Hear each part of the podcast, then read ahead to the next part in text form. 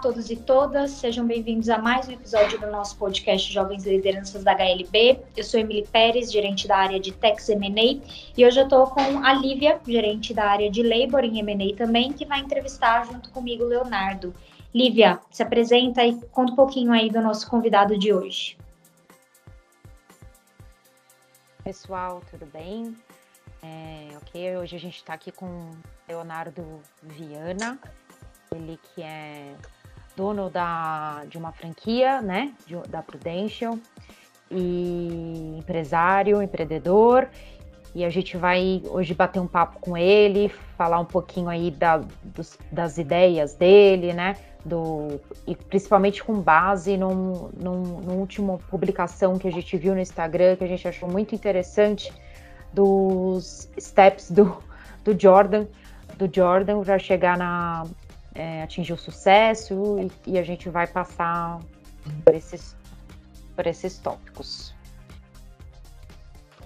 Léo, então seja bem-vindo ao nosso podcast. Obrigado. Obrigada por aceitar o nosso convite. Imagina, eu que fico feliz demais por participar, uma honra participar aqui com vocês. É um bate-papo que eu acho muito legal, você trazer um pouquinho, a gente estava conversando, de experiência para o jovem, de alguém que está começando no mercado de trabalho ou de alguém que já está no mercado de trabalho, mas talvez esteja até um pouco perdido na carreira, né? Então, até para me apresentar, eu sou Leonardo Viana, eu sou sócio proprietário da L Viana Investimentos e Corretagem de Seguros, que é uma franquia da Prudential do Brasil. Então, eu tenho a minha franquia. E a Prudential é uma empresa americana de 140 anos, em 40 países, Fortune 500, 1,5 trilhões de dólares em gestão de ativos. E eu tenho a minha franquia, né? Então, assim, é como. É uma franquia como se fosse da Copenhagen, só que eu tenho a minha da Prudential que vem de seguro de vida. Essa é a grande diferença do negócio, né? E aí, falando um pouco mais da minha empresa em si, dos tamanhos do meu negócio hoje, isso é legal também ter essa dimensão. Hoje eu já tenho mais de 150 clientes, tanto no Brasil quanto fora no Brasil, quanto mais países você imaginar. São mais de 131 milhões em capital segurado em gestão da minha franquia. E a minha franquia hoje ela tem um faturamento anual de quase 900 mil reais por ano. E é engraçado que era uma coisa que, se você falasse isso para mim dois anos atrás, como um gerente de auditoria, falou assim: você tá louca, isso não existe, é mentira. Eu não imaginava ser empresário hoje e ter uma empresa com os números que eu tenho hoje. Então isso é muito legal. E também sou administrador, sou contador, passei um tempo fora estudando em Nova York, em Toronto. Fiz carreira na auditoria, então também além do lado empreendedor, eu tenho um lado que eu gosto muito de auditoria, de mercado financeiro, que é uma coisa que marcou minha vida.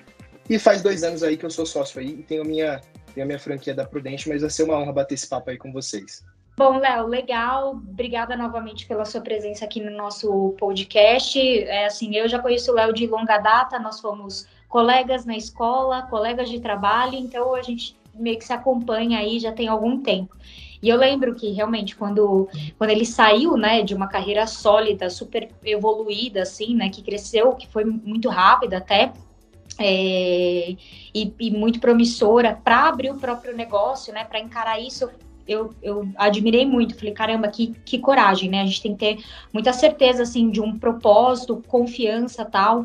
Então, é, é um pouco do que a gente quer abordar aqui, porque como a Lívia já adiantou, uh, no Instagram o Léo faz alguns, alguns posts tanto sobre é, a, o financeiro, né, que é a área dele ali, seguros, etc., mas também com steps de carreira, né?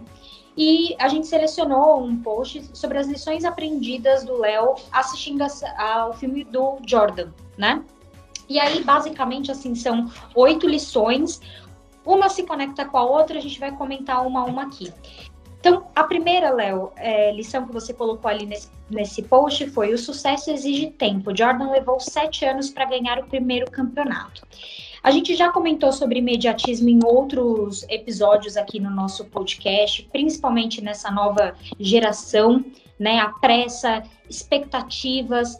Queria que você comentasse qual que é a sua visão nesse sentido de tempo, é, gestão da expectativa, até mesmo um certo controle emocional que, que é exigido em relação a essa dica. Legal.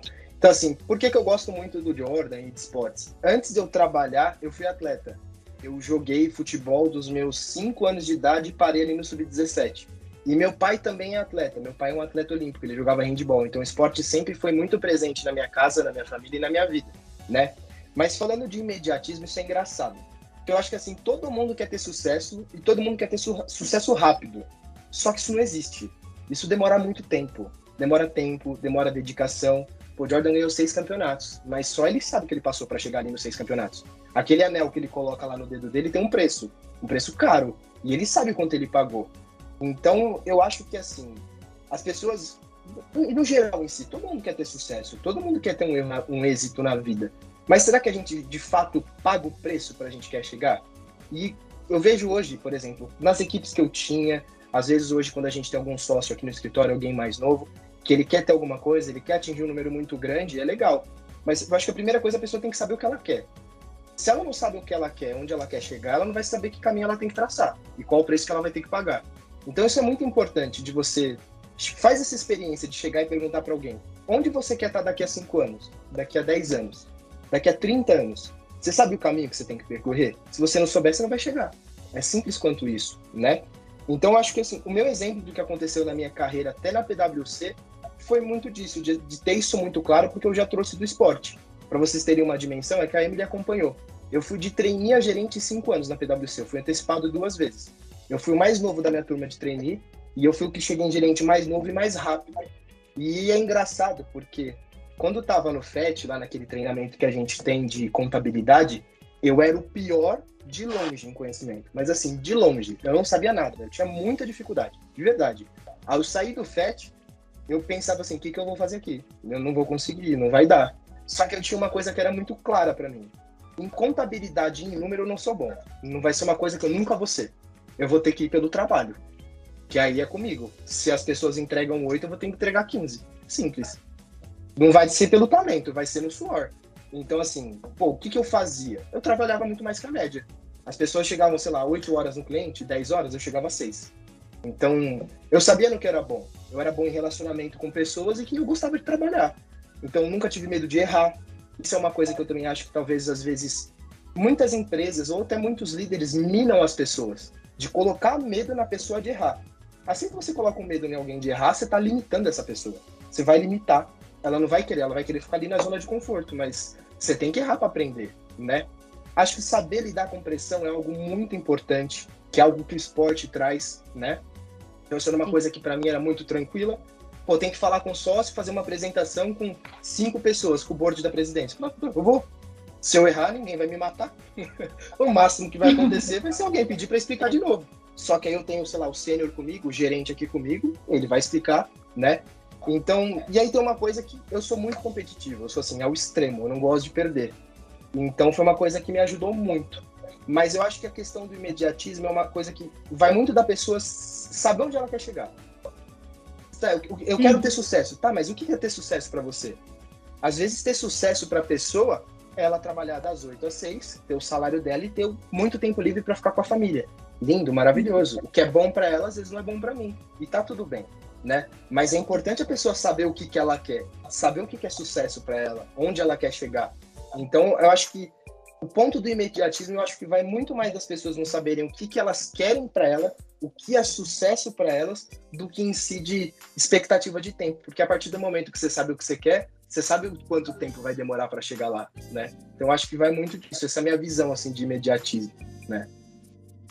Legal, e eu acho que é o autoconhecimento, né? Também é outro tema que a gente sempre acaba entrando aqui. Para mim é, é muita chave de, de muitos assuntos, né? Igual você falou. Pô, tem gente que vai querer trabalhar pra caramba, vai querer entrar mais cedo, sair mais tarde, é, não vai parar de estudar em nenhum momento. Outras pessoas vão dizer, para mim tá tudo bem, é, cumprir um determinado horário. Nenhum dos dois é ruim, nenhum dos dois é bom. Depende de quem é você, do Exato. que você quer, né?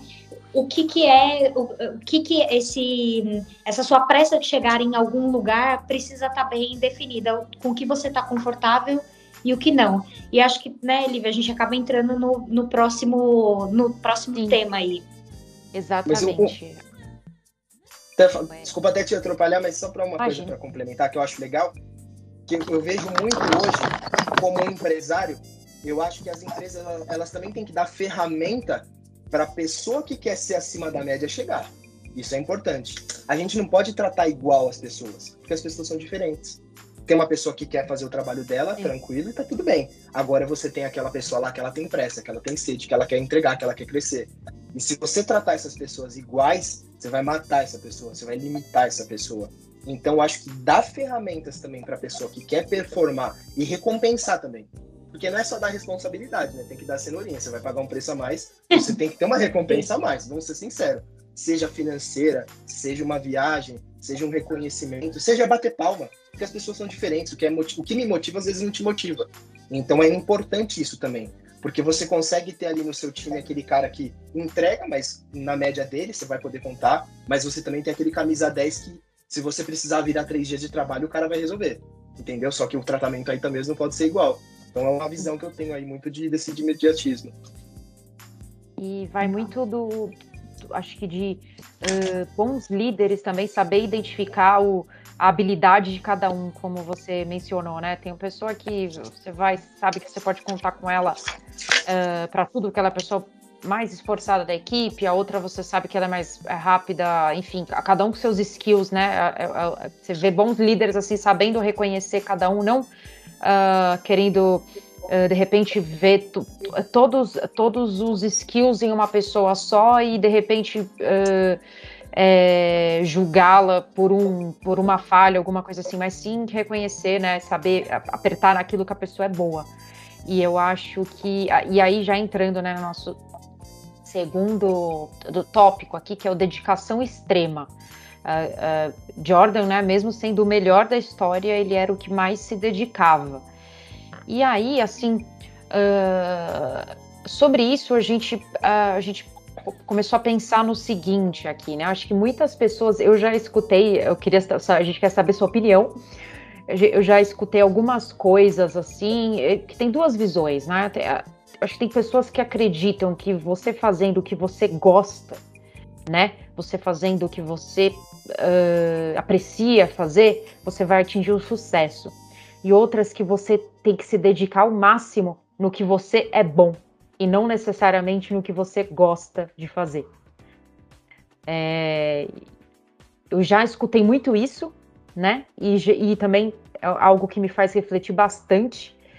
Queria saber um pouquinho o que você acha sobre isso, né? Você fazer o que você gosta, você fazer o que você faz bem, que não necessariamente eu... é o que você, o que você gosta. É, eu acho assim, tem uma visão disso. Tem um... Vocês já ouviram um livro chamado Ikigai? É um livro japonês sobre filosofia do trabalho. O que, que esse livro diz? Ele é assim, ó, ele fala que para você ter a plena satisfação no seu trabalho, você tem que ter três coisas. Primeira coisa, você tem que fazer uma coisa que você gosta. Segunda coisa, você tem que ser bem remunerado. Terceira coisa, você tem que ter um ambiente legal. Se você atinge os três, você atinge a plena satisfação do trabalho. É assim, tô no mundo dos sonhos, tô na Disney. Com dois, você consegue ficar. Por exemplo, eu consigo ficar num lugar que eu faço que eu gosto, ganho bem, mas eu não tenho um ambiente tão legal. Você suporta. Você consegue ficar num lugar que você tem um ambiente legal, que você faz o que você gosta, mas você não ganha tão bem. Você suporta. Sem dois, você não fica. Você não fica só num lugar que você ganha bem.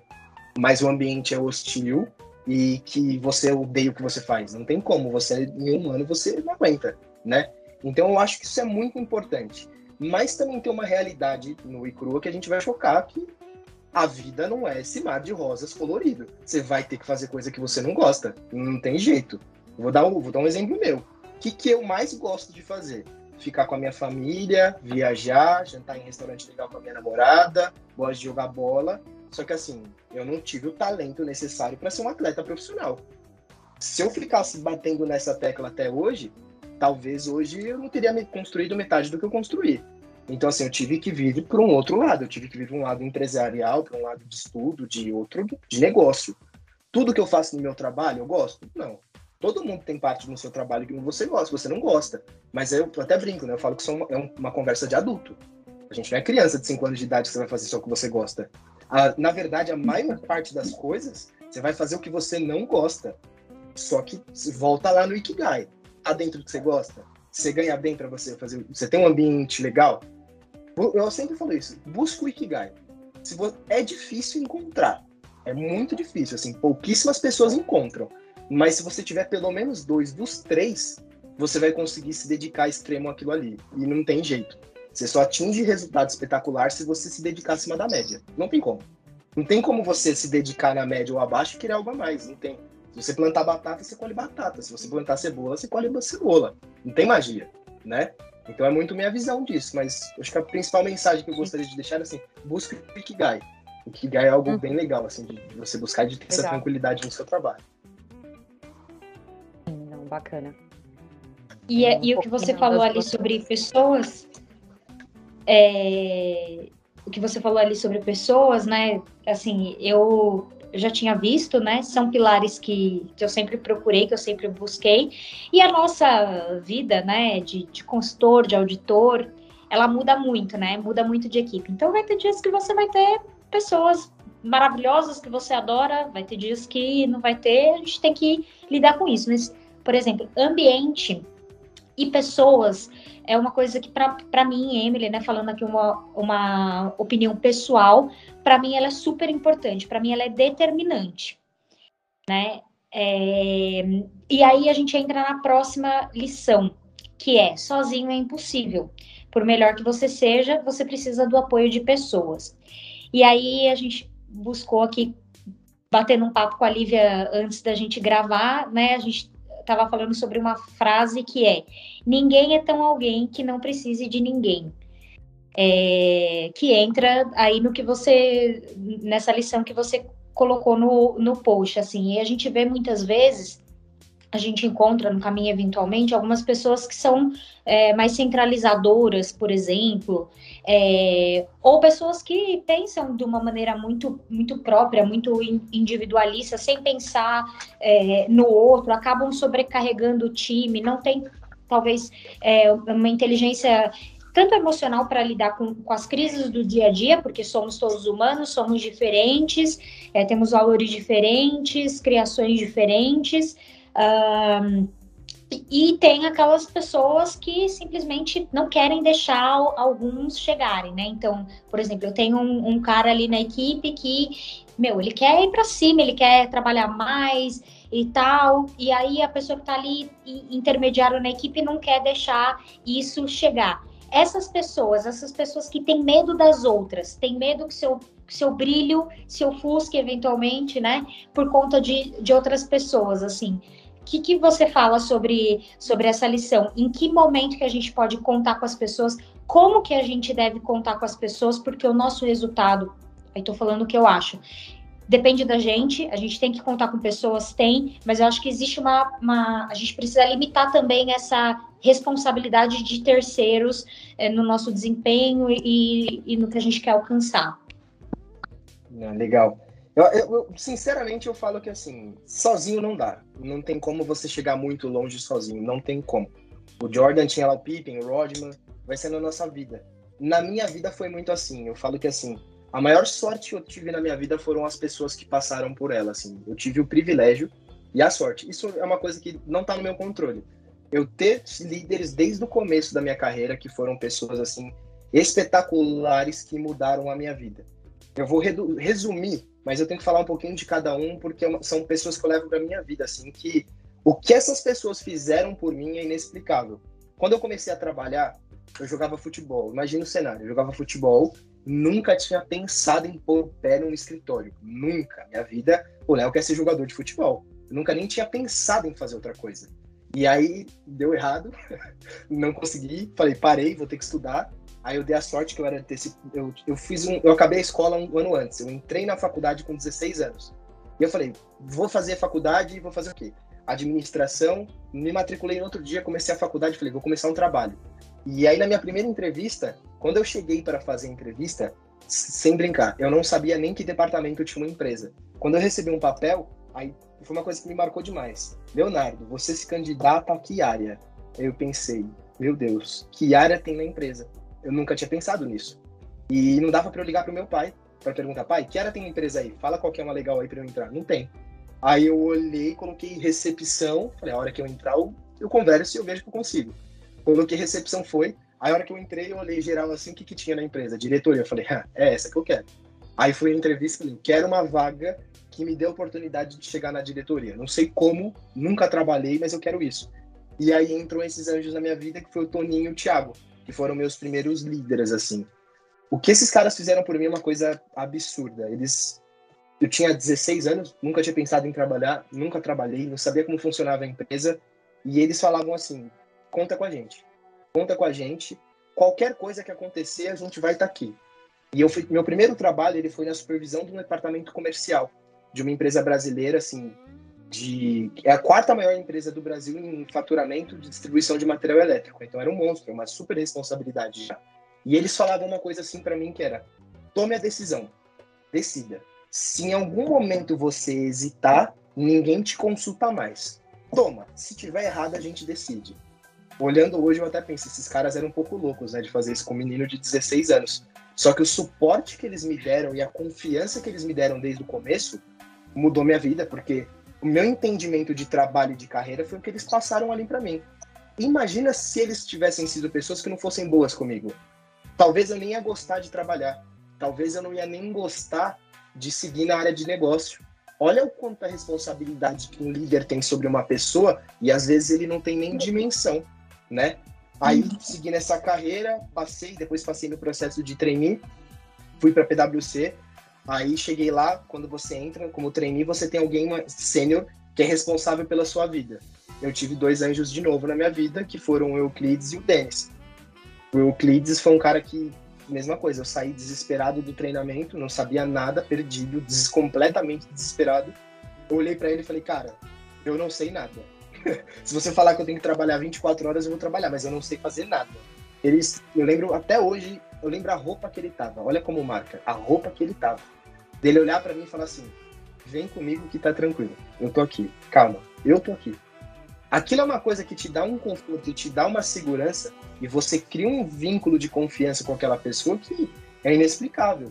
Aí depois foi o Denis, foi um outro que eu tive, que talvez uma das maiores lições que eu tive de carreira na minha vida, o Denis que me, me falou, que era, se você tá num time, todo mundo tem que estar tá bem. Se o time falhar, você falhou.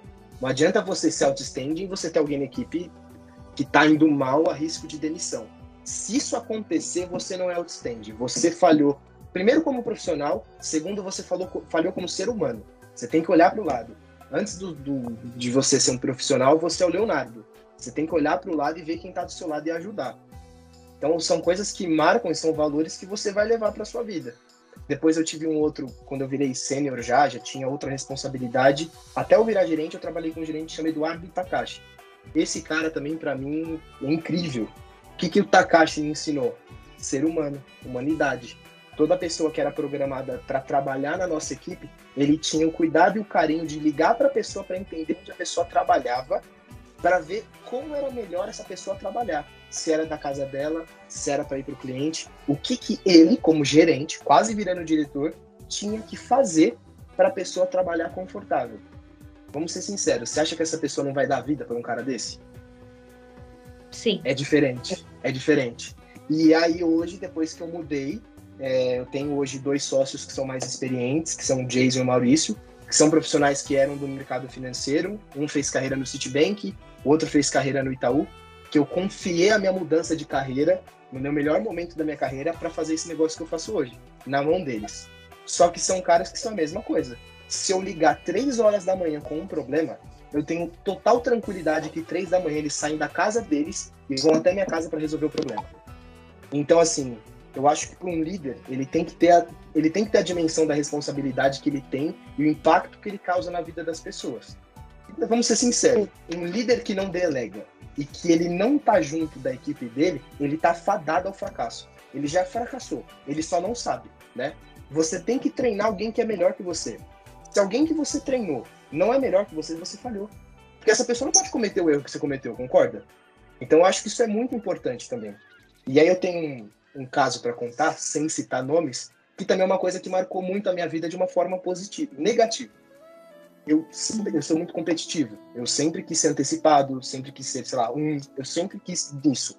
Sem impactar ninguém. Era uma coisa com o Léo, porque eu vim do esporte. E aí eu sempre comentava, eu quero ser antecipado. Eu quero ser antecipado. Isso foi no meu último ano de sênior. Eu quero virar gerente esse ano. E aí tal pessoa, minha líder, que é uma pessoa tecnicamente incrível, com um currículo que eu gostaria de ter, comentei com essa pessoa e eu cheguei a comentar. eu pô, gostaria de ter uma carreira igual a sua. Eu admiro muito você. Eu, você tem um, eu tenho um espelho assim com você, porque ela tinha feito, tinha se expatriada e feito um intercâmbio no lugar que eu sonhava fazer. E ela chega para mim e fala assim: esquece, se eu não fui antecipada, se eu não virei gerente em cinco anos, você não tem que ser. Desculpa. É. Este tipo de ser humano é. não tem que existir na face da Terra. Vamos ser sinceros?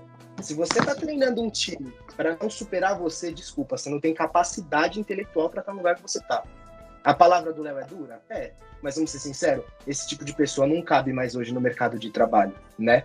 Então eu acho muito isso, que o líder ele também tem que ter essa responsabilidade clara do impacto que ele tem na vida da pessoa mas que também não te isenta de você ter a responsabilidade e assumir a rédea da sua vida e da sua carreira. A responsabilidade é sua, né? Uhum. É você que tem que estudar, é você que tem que se dedicar, é você que tem que fazer. Então, assim, se cercar de pessoas muito boas, se cercar de pessoas que, que te ajudam, que te puxam para frente, que te trazem um ambiente legal, faz toda a diferença na sua vida, sabe?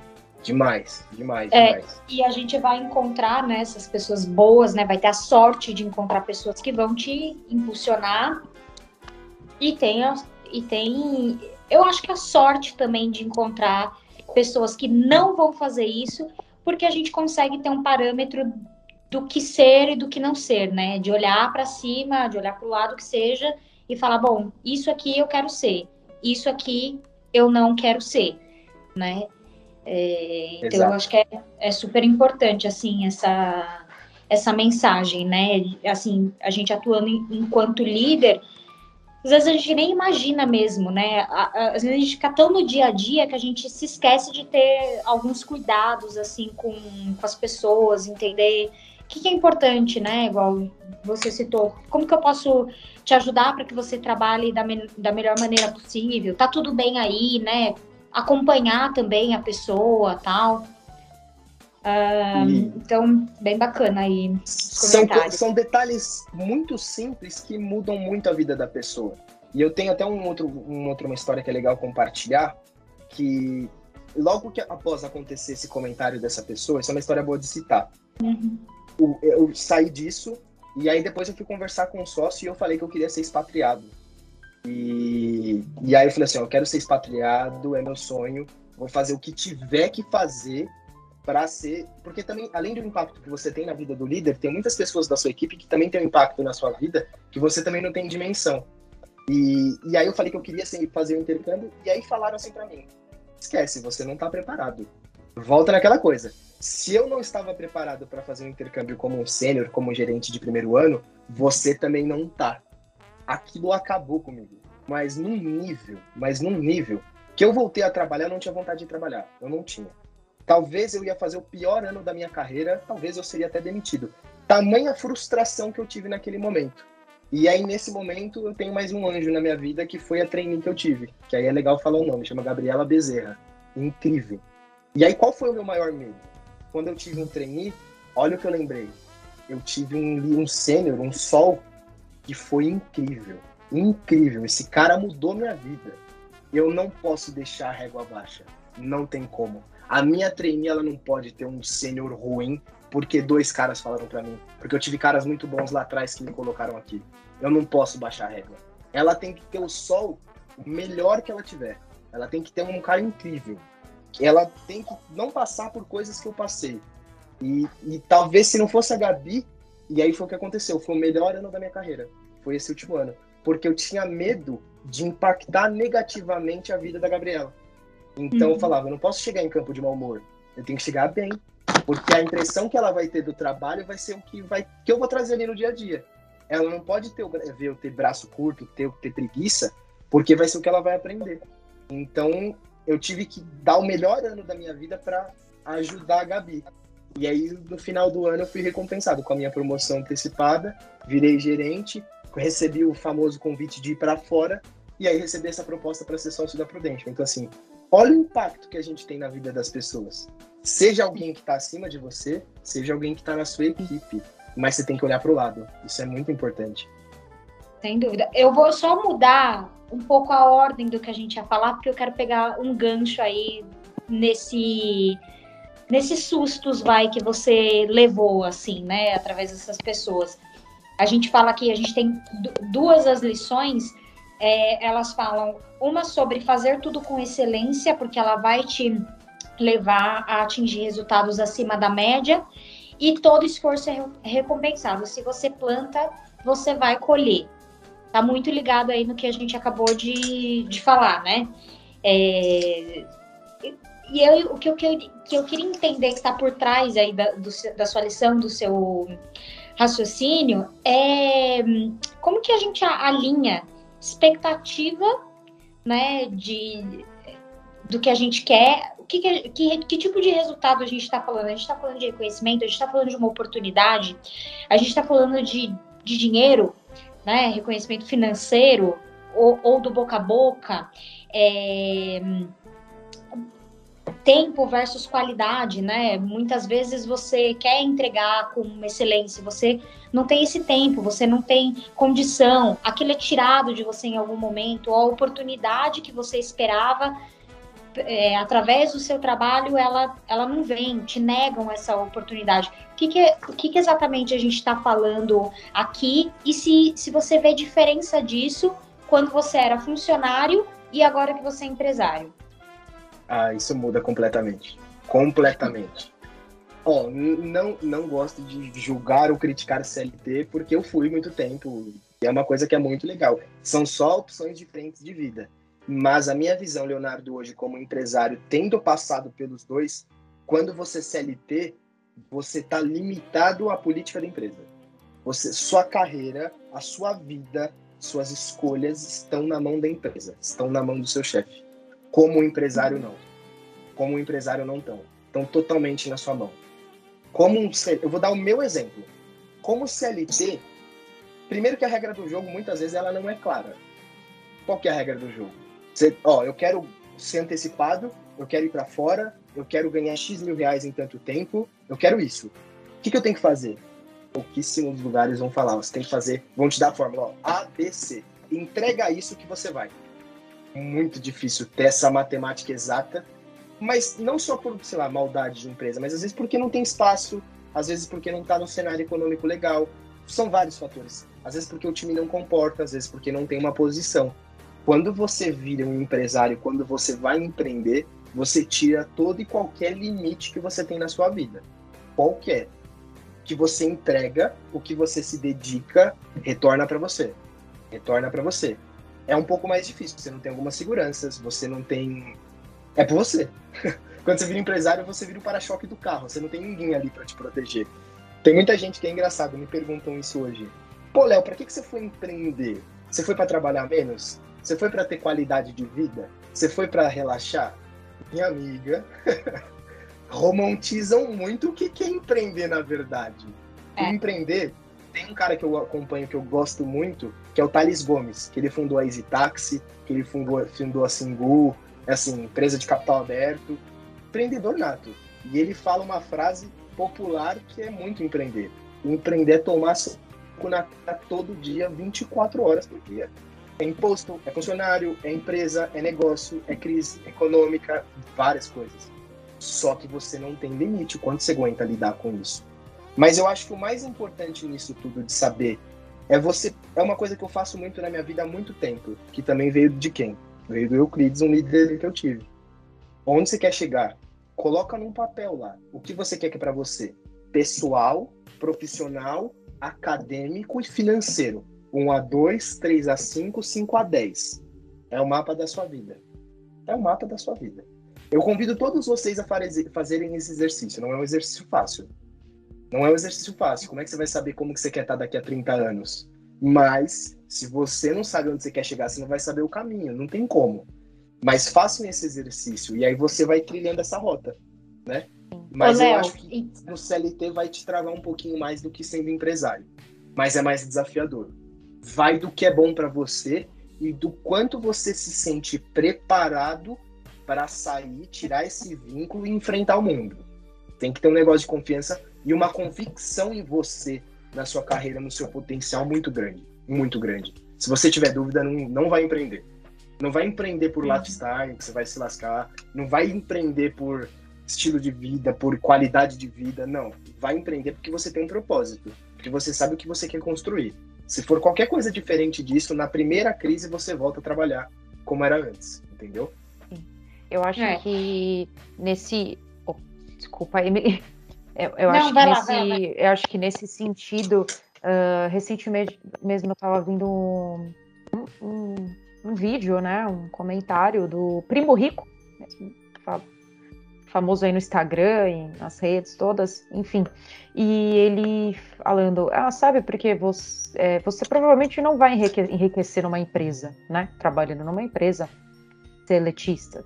Porque ali a gente trabalha é, é um, provavelmente vai existir um círculo fechado daquelas pessoas que já estão no poder, que já enriqueceram, ali uma, uma retenção de poucas pessoas que, que vão chegar nesse nível e outras não.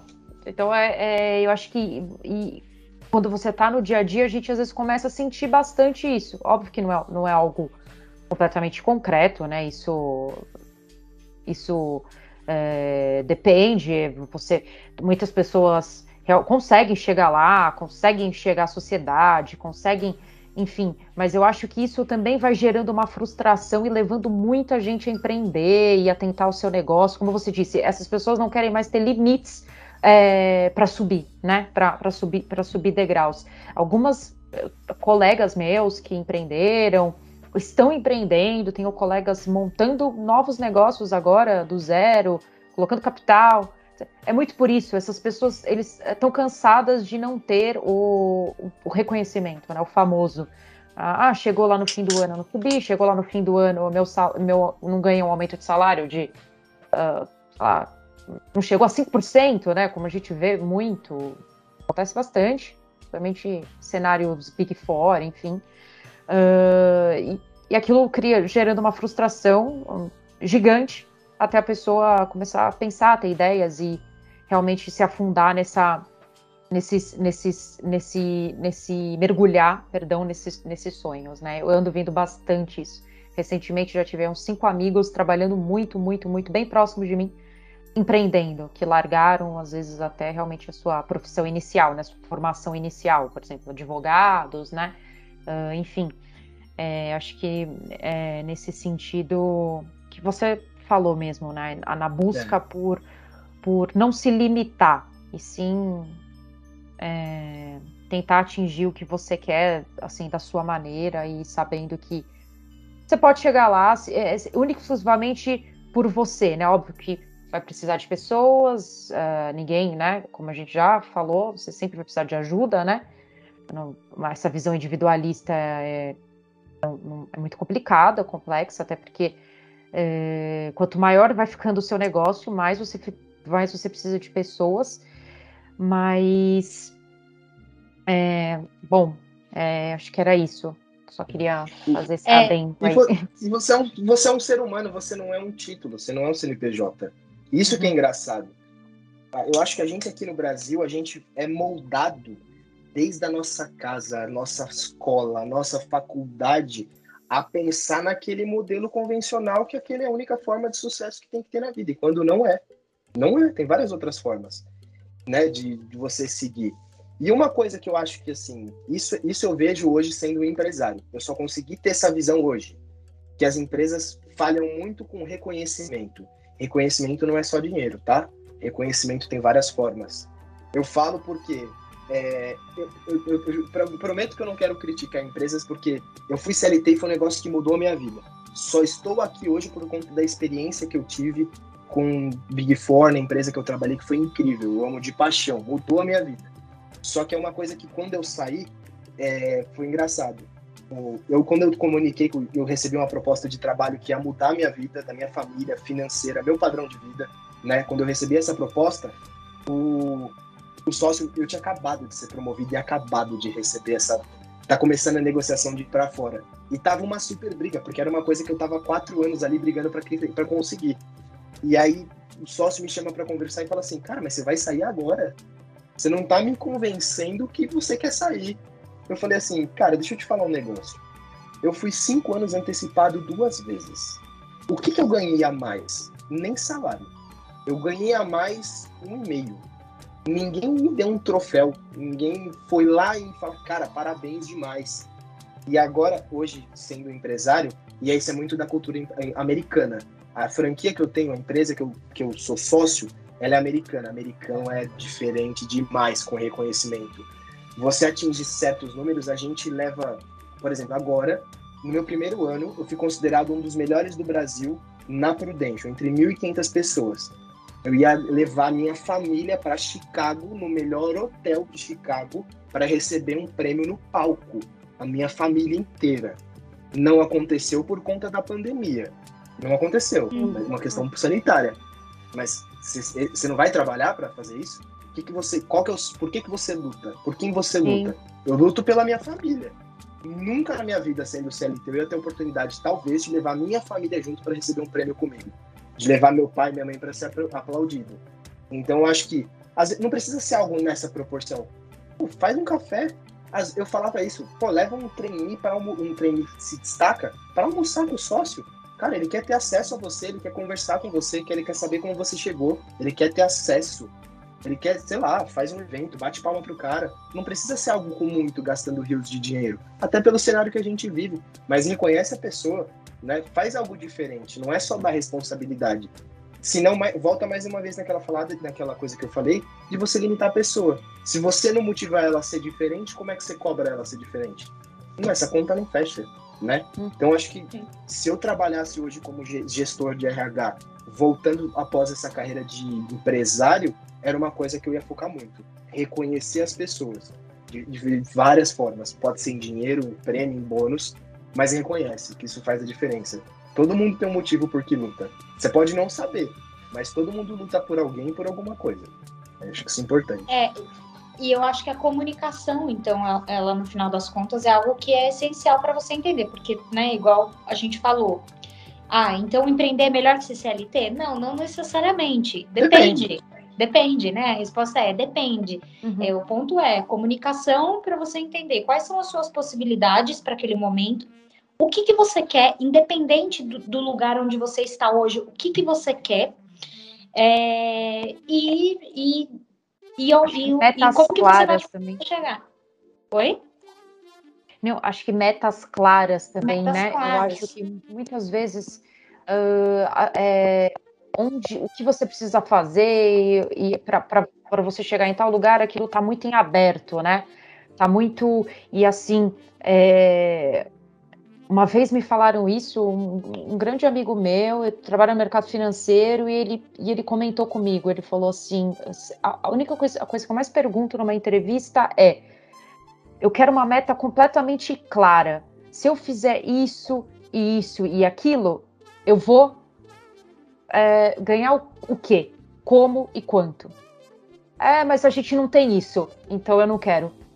Ele falou, então eu não quero isso, uhum. eu não quero trabalhar aí não vou. É, ele comentou uma vez comigo, né? A gente, enfim, é, recentemente na minha, na minha transição de, de, de, emprego também, a gente sempre bate papo e eu achei interessante isso. Eu falei, a gente às vezes. É, né, a gente não alinha as metas, como a Emily falou, e depois quando, quando a gente ali na frente uh, não sabe nem o que. Você não sabe nem o que você solicitar, o que você pedir, o que você alinhar. Porque aquilo não foi, não foi conversado antes, né? Então, assim, acho que metas claras, as empresas precisam começar a estipular isso até para incentivar mesmo o, o, trabalho, né? Você já, já começar a trabalhar mais em, é, é, assim, é, todas essas políticas de incentivo, né? Acho que são muito interessantes, como o Léo comentou, da, da viagem para Chicago e etc. Poxa, será que você não vai querer acordar todo dia e dar o seu melhor, sabendo que você tem ali, vai ter um, uma, uma, uma, promessa de viagem, ou alguma coisa ali, um, que seria, por exemplo, um bônus, né? Uma, uma viagem que não é só para você, é só para sua família, né? Nesse caso, super incrível. Enfim, acho que metas claras é. também é, é. é, bem importante. E, e, é engraçado isso que é assim, a gente tem que saber por que, que aquele funcionário, que aquela pessoa da nossa equipe luta. Por que, que ela levanta de manhã e faz aquilo que ela faz? Porque não é pela viagem. A viagem, isso é engraçado falar. A viagem hoje é coisa mais fácil que tem. Vou emitir a passagem, tipo assim, como empresário legal que financeiramente eu consigo fazer tranquilo. O ponto é a conquista. de levar minha família lá. Pai e mãe, ó, eu vou trabalhar todo dia das seis da manhã até a meia-noite. Eu vou perder churrasco, eu vou perder estar tá com vocês, eu vou estar tá, às vezes de mau humor, eu vou estar tá cansado, eu vou deixar de ver filme com vocês. Minha namorada, é importante até mencionar ela, que é uma pessoa que ela esteve comigo nos últimos dois anos como empresário, que o que ela passou comigo é indescritível em palavras, assim, de estar junto comigo, de saber assim, ó, eu, eu vou em alguns momentos eu vou faltar, em alguns momentos eu não vou estar com você, em alguns momentos eu vou estar cansado, em alguns momentos eu não vou estar com o melhor humor para estar com você. Só que lá na frente, ó, por um objetivo maior, você levar essa pessoa que você ama num palco para receber um prêmio com você, não é a viagem, é a conquista, é a caminhada. Então, quando você acorda ali todo dia, você sabe, você tem um porquê, entendeu? Então, essa é importante. Reconhecimento ali, né? Não em é, forma reconhec... de, nem sempre financeira, é. mas. Tem várias formas de você fazer isso, várias sabe? Formas. Dá um troféu, bate uma palma, um almoço. Criatividade, usa de acordo com o budget que você tem. Entendeu? Sim. Eu acho isso. Legal. E, claro. e Léo, passando um pouco assim para métodos, tá? É, eu sei que você tem aí um método próprio, né? Esse negócio das metas, de pensar onde eu quero estar tá daqui a alguns anos, né? Que você comentou que aprendeu com o Euclides, e eu também tive a oportunidade de aprender isso com ele. E cada um tem seu jeito de se organizar com isso, né? Por exemplo, eu tenho o meu método, é, onde eu gosto muito de papel, então eu tenho aqui o meu plannerzinho, lá no final dele eu tenho qual que é o meu objetivo, se ele é curto, médio, se ele é longo prazo. É, eu faço algumas anotações sobre esse objetivo, então eu escrevo por que, que ele é importante para mim, o que, que eu espero sentir quando eu alcançar esse objetivo, que, que, que recursos que eu preciso, é, quais são os possíveis obstáculos que eu poderia ter é, para atingir esse objetivo uh, e quem são as pessoas que vão me, me ajudar a me manter empenhada, né? Porque, de novo, eu preciso das pessoas, vão ter pessoas que vão ser importantes nesse caminho, mas muito mais vai depender do quanto que eu vou colocar ali de, de esforço em cada coisa. E depois eu divido esse objetivo naquele método SMART, né? Então, ele é específico, ele é mensurável, atingível, relevante, qual tempo, vou colocando ali o passo a passo, o que, que eu tenho que fazer. E eu sei que você tem o seu próprio método, que é o, o do post-it, né? Então, quem for, quem for no Instagram do Léo vai descobrir ali que diariamente ele tira um, um um, um post-it. Conta pra gente o que, que é esse post-it, quais são os seus métodos, é, pensando aí em, em, tudo que a gente já falou aqui de, de objetivos e do que, que a gente espera ganhar ou não.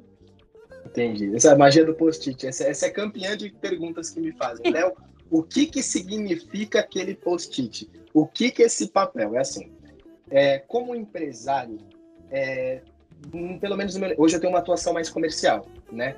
Então, tudo que eu quero construir na minha vida pessoal, profissional, financeiro e acadêmico depende do resultado do meu negócio.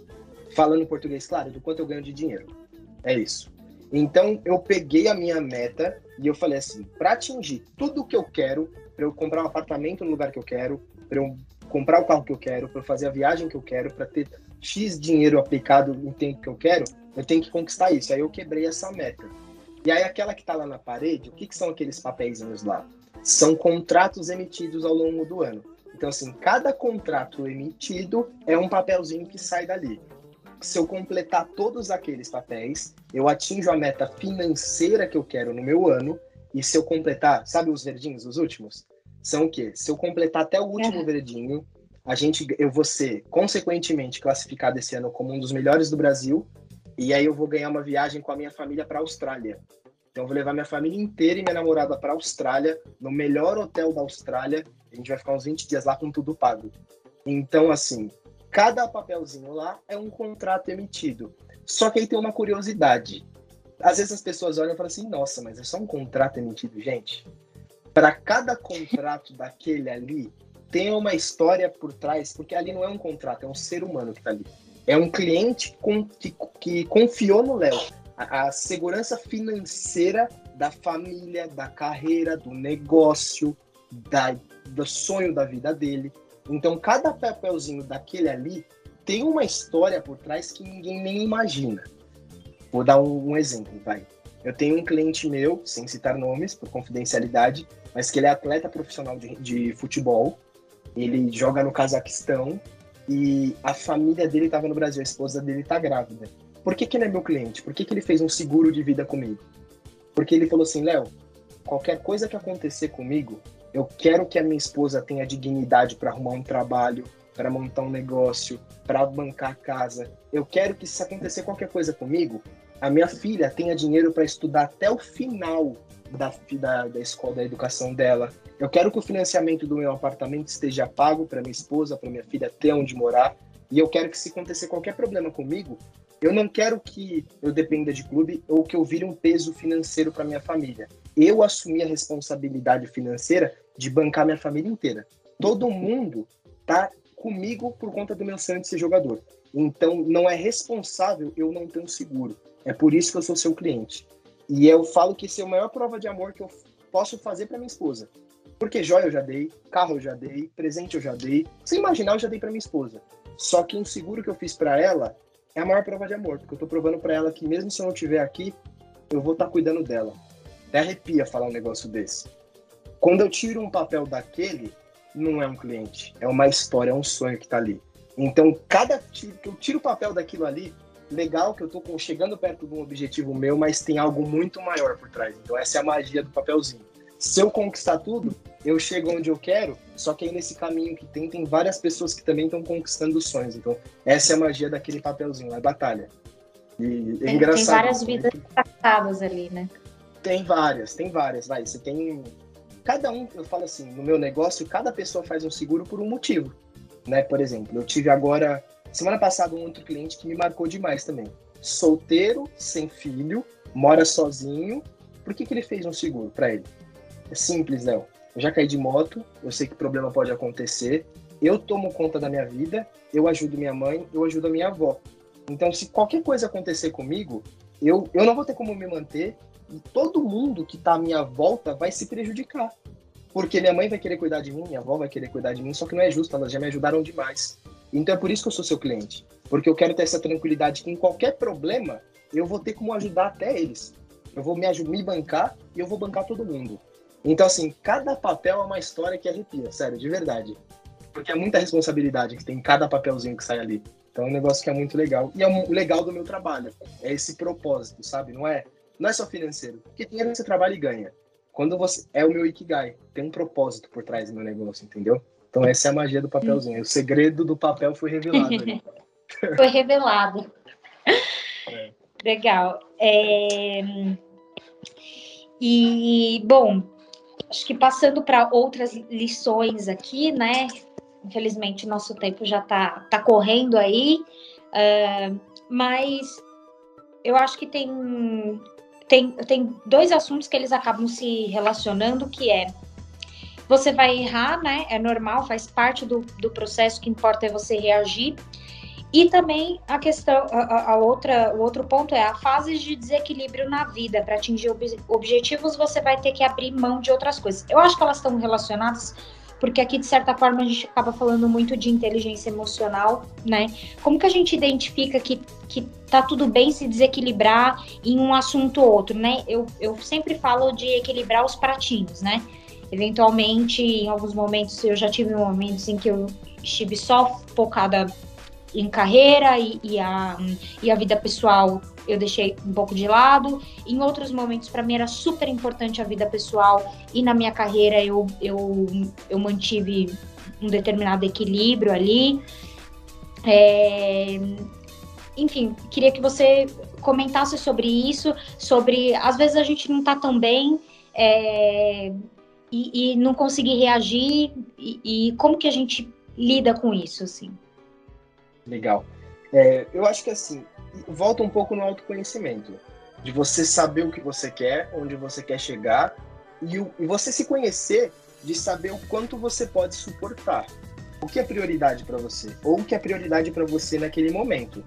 Então, eu já tive momentos também na minha vida que a qualidade de vida para mim era algo importante. Eu já tocava meu trabalho muito bem, 5 da tarde eu estava na academia, não fazia hora extra, meu trabalho rodava bem, tava tudo indo muito bem, eu já tinha um trabalho dominado.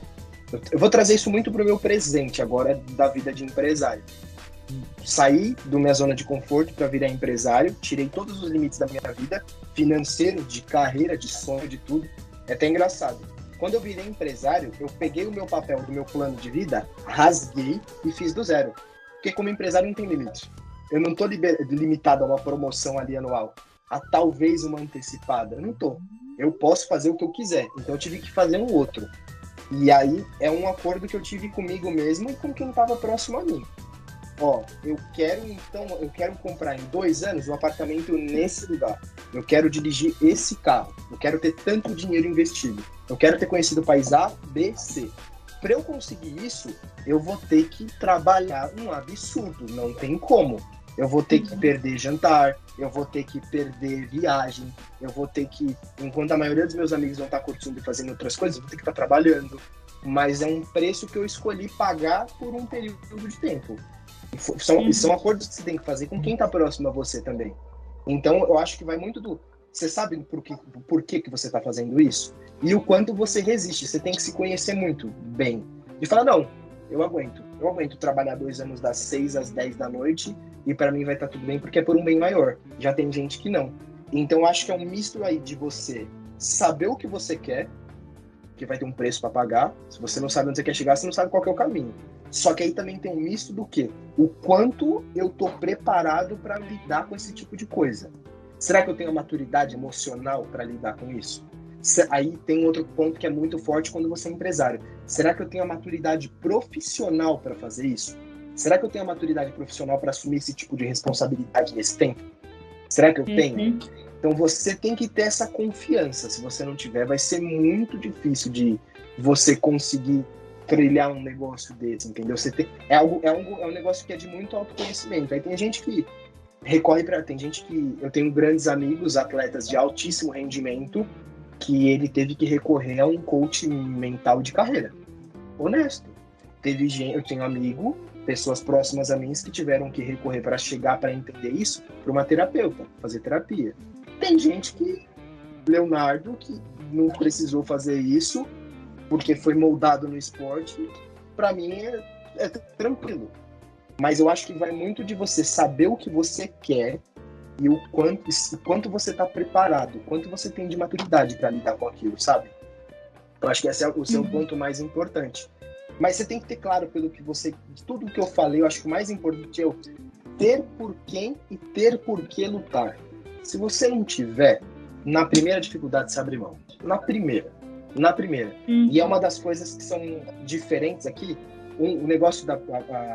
Para você ser franqueado na Prudente é um pouco diferente. Não é qualquer pessoa que pode chegar e falar assim: ah, eu quero comprar uma franquia da Prudential. Vai lá, paga, compra e segue o negócio. Não você tem que receber um convite, porque você vai ter sócio, você vai participar de uma unidade de negócio, é um negócio maior. Então você recebe um convite.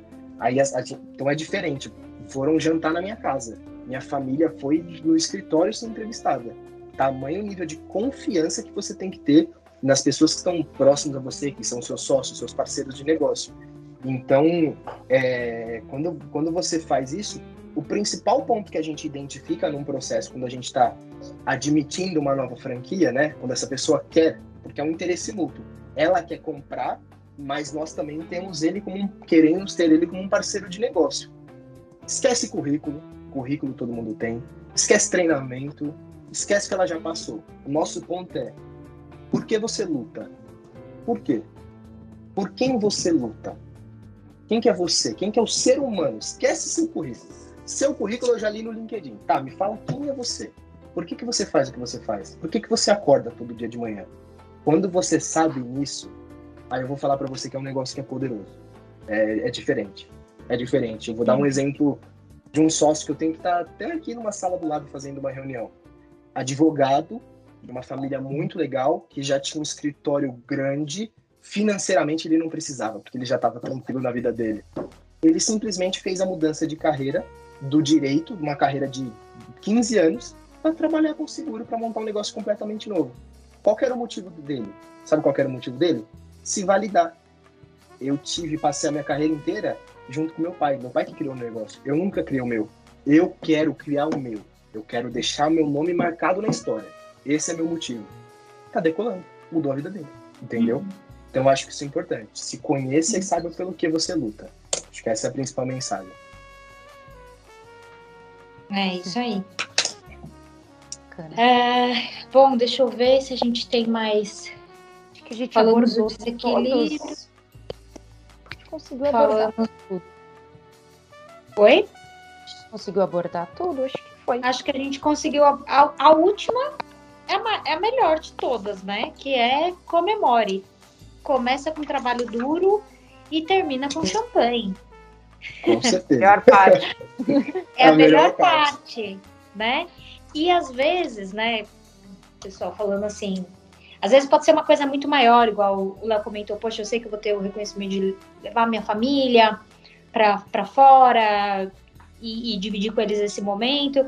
E às vezes a gente pode estourar um champanhe por dia com pequenas coisas, coisas que são uma conquista para você, né? Então, por exemplo, pô, eu quero ter quero trabalhar, eu quero conseguir manter uma atividade física todos os dias. Todos os dias é motivo de, de comemorar que eu consegui fazer isso. Enfim, né? Existem muitas formas, muitas possibilidades. Cada ser humano é, é um ser humano, cada um tem o seu valor, como o Léo colocou ali. É, você tem que saber o seu porquê, né? E, e fazer as suas, as suas comemorações aí ao longo dos dias ou ao longo dos períodos, enfim, não importa. É... Bom, mas eu acho que, que é isso.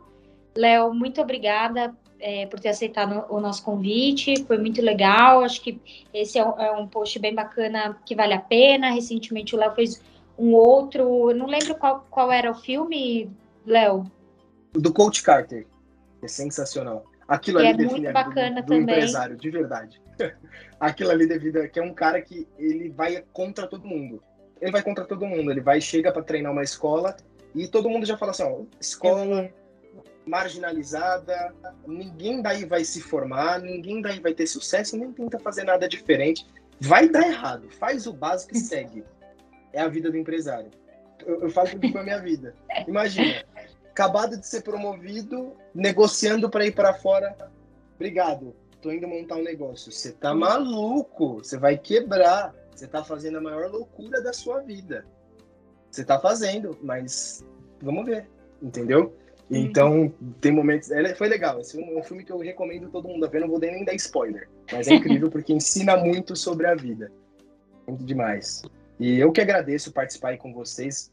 Comemorar é muito importante. Cada pequeno passo, sabe? Não precisa ser nada grandioso, mas só você, lá no fundinho, na hora que você deita na sua cama, você sabe a importância de cada batalha que você teve e de cada vitória. Seja algo simples, seja uma fórmula, fórmula no Excel que você conseguir fazer, seja um detalhe que você conseguiu entender. Cada um sabe o tamanho do seu sucesso e da dificuldade que passou. Então, que comemora. Seja ir lá dar um beijo no cachorro, que seja, sei lá, parar, tomar um champanhe, alguma coisa mais suntuosa, sei lá, um restaurante, mas comemorar é importante, porque para que, que tem luta se não tem conquista, não tem comemoração? Não tem sentido a vida. Pelo menos eu vejo assim. Então acho que isso é muito importante. Mas fiquei muito feliz de bater esse papo com vocês. É uma honra, um privilégio trazer um pouco dessa experiência e que se tiver mais, estou super top aí. Tá já me convidando aqui, porque é uma coisa que eu gosto demais de fazer. Com certeza terão outros. Eu já até brinquei ontem, ele fez essa publicação do filme. Eu falei, Leonardo, nem gravando o primeiro, você já está arrumando o tema para o segundo. Então não vamos dar mais spoiler sobre, sobre esse post. A gente volta aí a conversar com certeza, Léo. Vai ser um prazer te receber de novo para a gente falar sobre outros assuntos, outras dicas. Uh, então, muito obrigada. Lívia, também muito obrigada por dividir esse espaço aí comigo hoje para entrevistar o Léo. Muito obrigada, Emily, é, Léo, prazer em conhecê-lo. Obrigada pela sua participação, pelas suas dicas. Foi muito bacana ter você aqui com a gente. E também agradeço a todo mundo aí, meu primeiro podcast. Obrigada. Legal. E para os nossos, nossos ouvintes, é, o nosso podcast está disponível no Spotify, no YouTube, no LinkedIn. No YouTube, no LinkedIn, vocês conseguem mandar sugestões de temas, fazer perguntas. Isso é muito importante para a gente saber aqui o que, que a gente traz de novo, quem a gente traz de volta. Uh, então, comentem bastante. Nosso Instagram também está aí aberto, sempre com caixinha de perguntas para que vocês possam enviar temas. É... E é isso, até o próximo episódio. Obrigada, pessoal. Legal.